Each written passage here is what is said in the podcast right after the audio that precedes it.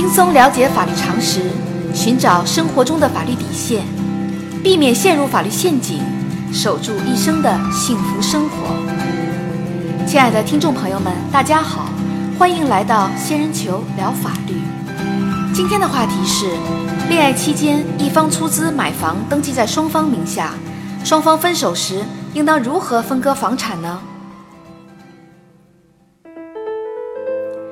今，许多处于恋爱中的女孩子，在恋爱关系确立不久后，就希望男方能够买房子，并以检验男方对自己是否真心为由，要求在房产证上加上自己的名字。恋爱期间，如果为了表达对女方的爱意，男方掏钱买房子时，在房产证上加上女方的名字，一旦两人分手，房子会被当作共同财产平均分配吗？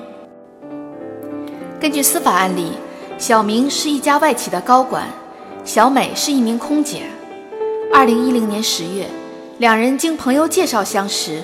两个月后确立了恋爱关系。二零一一年三月，处于热恋中的小明和小美决定购买一套未来的婚房，两人选中了一套总价四百万元的房子，于是小明使用个人存款支付了三百万元的首付款。同时，以个人名义向银行贷款一百万元，每月贷款也由小明来负责偿还。小明为了表示与小美结婚的诚意，在房产证上写上双方的名字。随着两人开始同居生活，双方因性格差异，不断为生活琐事发生争吵，两人的关系逐渐恶化。二零一三年三月，双方决定分手，但是小美认为。房子属于两个人的共同财产，要求分割房子的一半产权。小明认为房子是自己买的，与小美无关。于是两人起诉到法院。对于双方的主张，法院会支持哪一方呢？仙人球特别提示：房子产权归小明，小明应当给予小美房产价值百分之十到三十的补偿金额。法律规定。房子产权通常以登记为准。如果房产证上登记了两个人的名字，房子属于双方共有。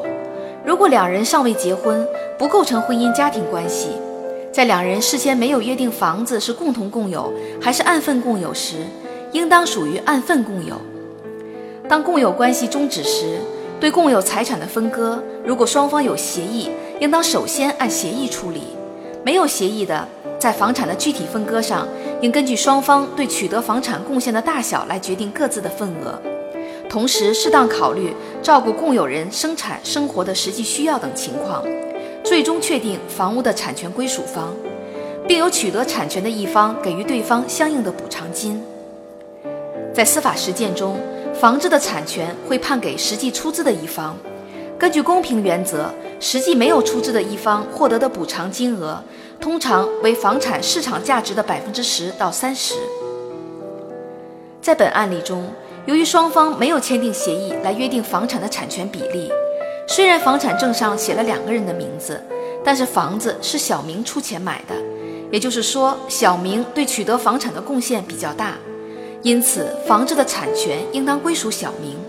小美可以获得房产价值的百分之十到三十的补偿金。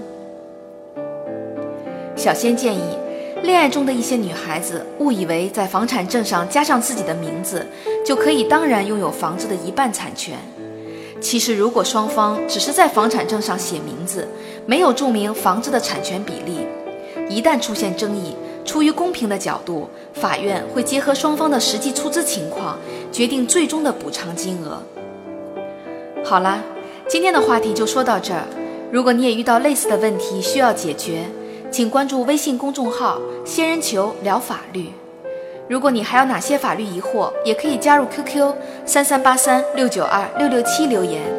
小仙会选取有共性的话题做专题解答。欢迎明晚八点继续收听“仙人球聊法律”。